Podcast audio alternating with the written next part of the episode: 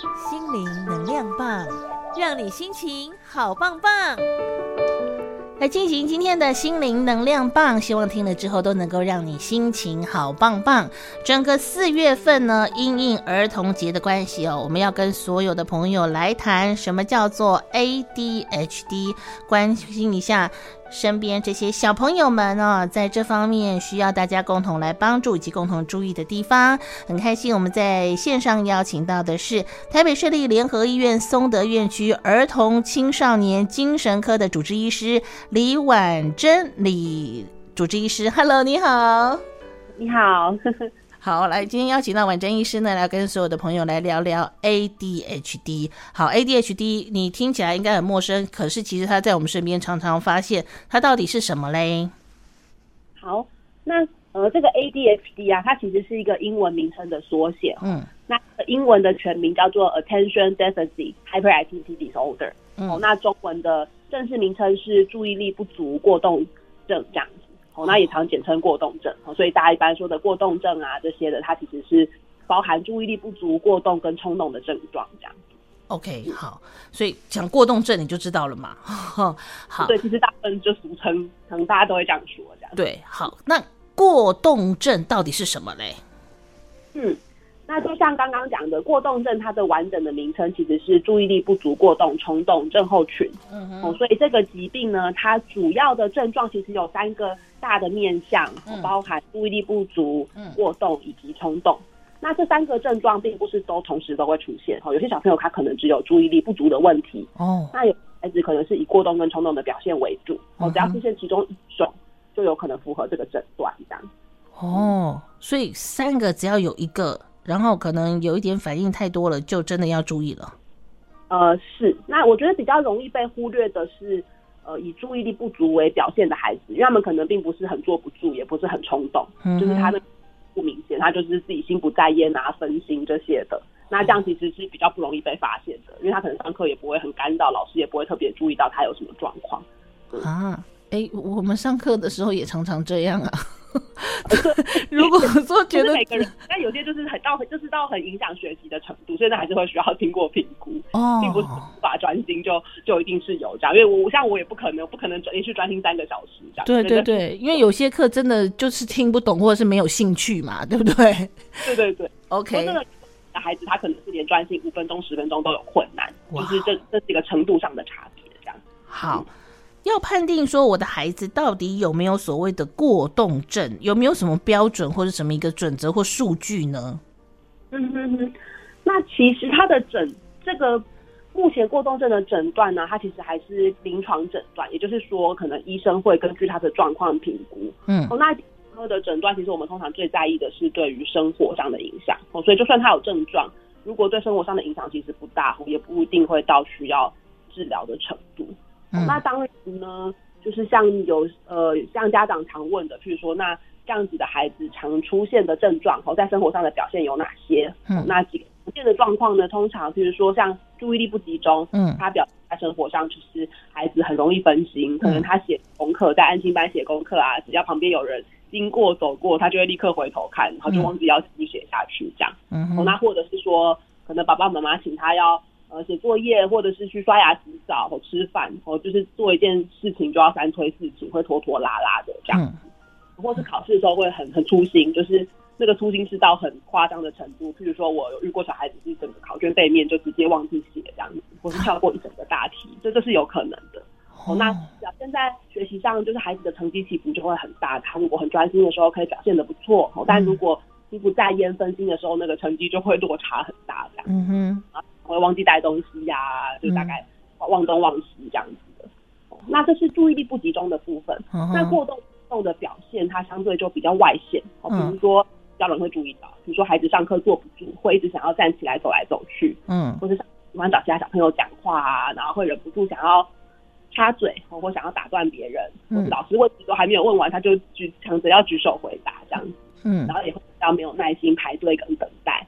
啊，脾气会比较难控制，有的时候会比较不容易跟，呃，有时候会比较不小心跟其他人起一些肢体的冲突，或者是有一些口语的争执。嗯，所以如果这些状况，然后也很明显的影响到孩子在学校的适应，我其实可以考虑做进一步的评估，确认有没有这个症状。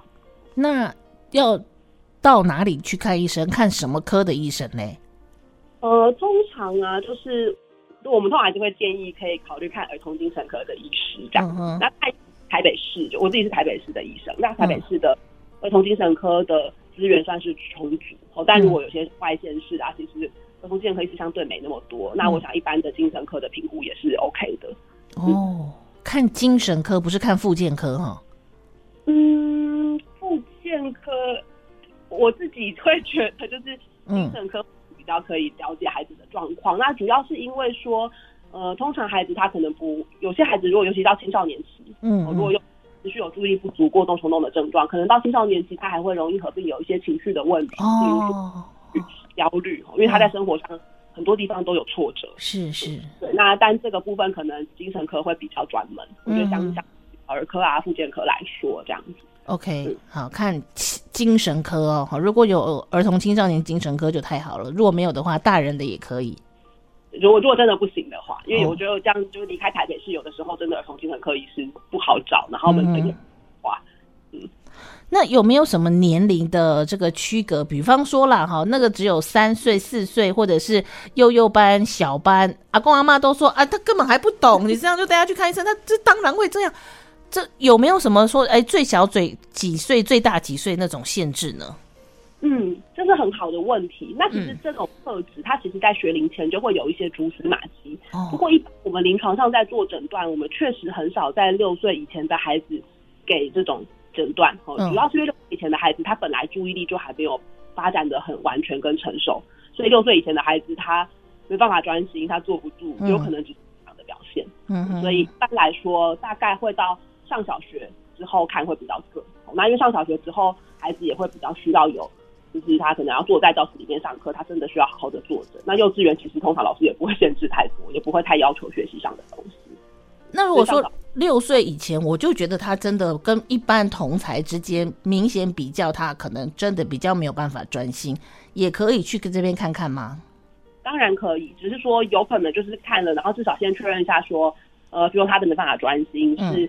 嗯真的是注意力不集中的问题，还是他有合并其他的问题？譬如说发展迟缓，或者是操作这样，因为有可能是就是其他的问题。所以如果觉得孩子的在这方面的表现跟不上同年龄的其他的小孩带来评估，我觉得是好的。哦，就可以像六岁以前，我们可能可能进入所谓的早疗程序里面去嘛？对，通常六岁以前的会进到早疗练习。那早疗的话，在台湾就是。像儿童复健科也做的很多，然后儿童精神科也有在做这样，那小儿神经科也有在做，哦、所以通常都都会看疗愈。好，嗯、那既然刚刚讲了这么多点，我相信爸爸妈妈都开始心里有数了。对我的孩子，可能在某一项方面的表现，可能要真的特别去注意了。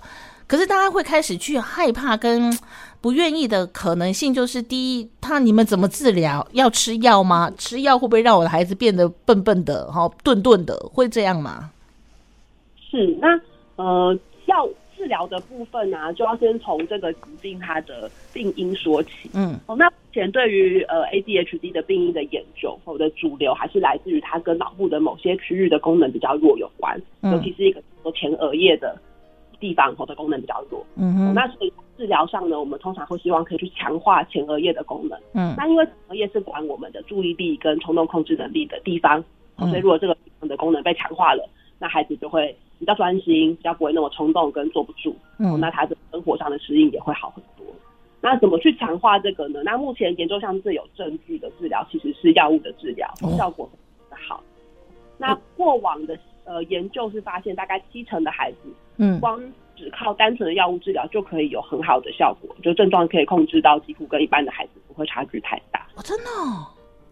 但是呢，就回到刚刚主持人说的，家人最担心的就是说吃这个药会不会顿顿的，其实这也是我在门诊最常被问的问题。嗯，我想大家可以放心，因为呃，治疗注意力不足过动的药，它其实是中枢神经的活化剂，就是它是呃，并不是吃的会去抑制脑神经活动的。那家人就会问说，哎、欸，那为什么他已经很过动了，吃活化剂不会更过动？对吗？就是直观你会觉得怪怪的。嗯，但。它的活化剂，它其实主要是去活化刚刚讲的那个前额叶的区块，它让前额叶它比较可以集中注意力，然后比较可以控制冲动。所以，从就是药物治疗为什么那么重要，是因为它可以去活化脑部的一些功能。所以它活化它的那个刹车系统啦。对，简对对对，就简单来说就是这样没有错，让孩子的比较好，这样比较不会冲动行事，也比较不会你就分心这样。嗯嗯嗯，那会好吗？呃，这个注意力不集中过动呢，一般来说，因为我们的孩子的脑还在持续的长大，对，那像前额叶这个区域，刚刚讲的就是最影响注意力表现最多的这个区域，大概要到十八到二十岁才会完全成熟。所以一般来说，等到孩子成年之后，十八岁、二十岁以后，症状呢通常会变得比较轻微。嗯，那尤其像是过动、冲动，通常到青少年期，大部分就消失了。就是你很少看到青少年的孩子还在坐不住的，嗯，但是他有可能注意力比较难是，那注意力不集中，改善的程度就会有点因人而异。嗯，那有些人可以就是真的也可以就是进步到完全的，就是跟大一般的人差不多。那有些人可能还是会有一点点的症状，但是他也找到可以去面对，然后跟。怎么样辅助自己比较专心的方式？那如果这样的话也很好。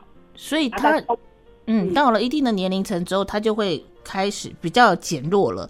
那现在如果我们用药物的方式，也有可能他在还没有到这个青少年就有可能可以停药吗？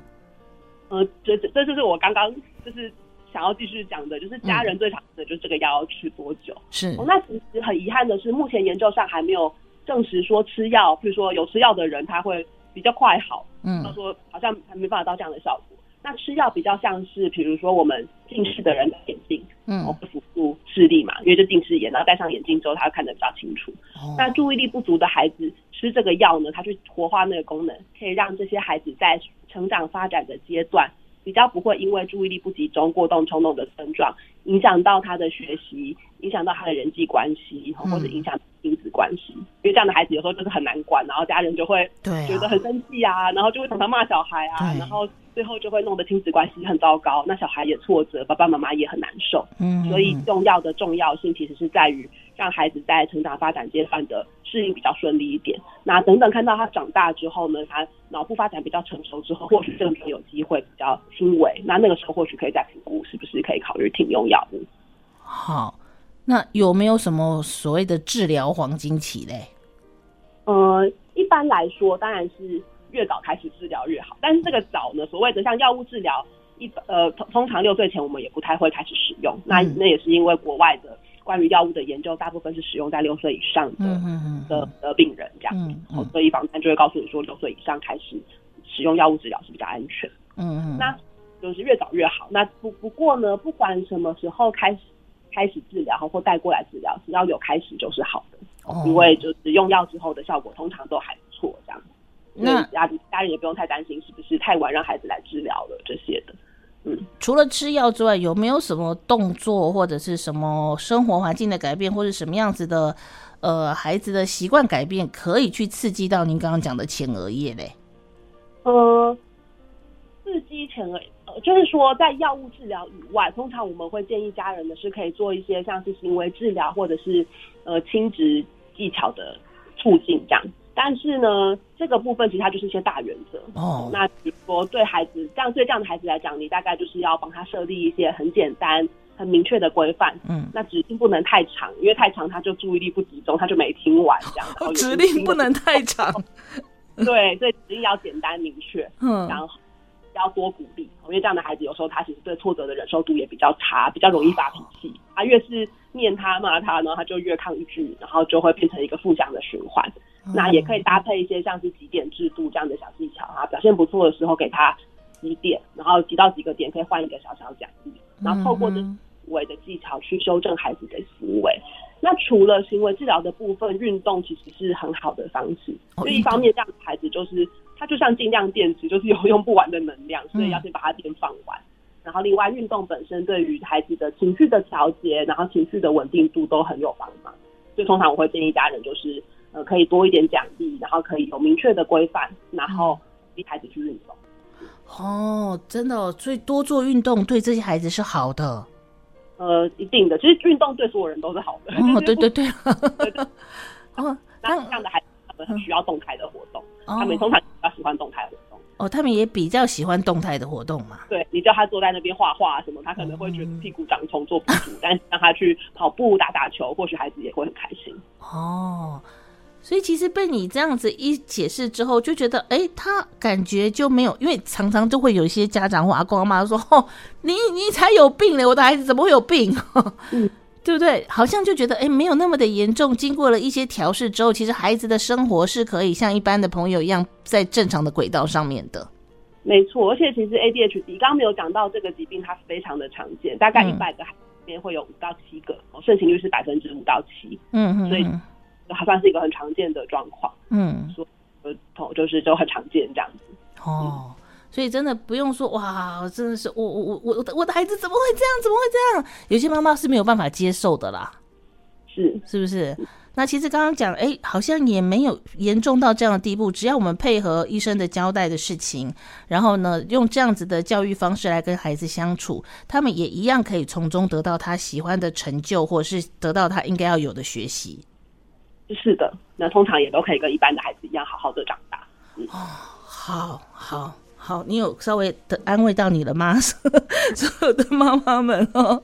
好，今天呢，我们先大概让你知道什么叫做 ADHD。接下来的三个星期呢，我们包括了要跟你聊聊，你可能会他对于这种的状况会有一些迷思啦，哈，或者是说呃怎么样跟孩子相处啦，哈，或者是怎么样可以这个寻求一些正常的或者是呃正规的一些资源的协助啦，在接下来的三个星期都非常非常的重要。所以呢，我觉得哈，不论是家里有没有孩子的爸爸妈妈，或是呃一般的听众，都必须要了解这样的知识。我们可以再去跟更多这个孩子去相处，而且了解说这样的孩子的反应到底是为了什么嘛，对不对？嗯啊，那希望大家就是，我觉得现在已经很好很多了，就是大家其实对于看精神科没有那么排斥。是，那如果真的有担心、有问有问题，就是大家评估，我觉得也无妨。对，嗯，哦，好，今天非常谢谢，谢谢我们的呃婉珍医师，谢谢您哦。好，谢谢，谢谢，好，拜拜。嗯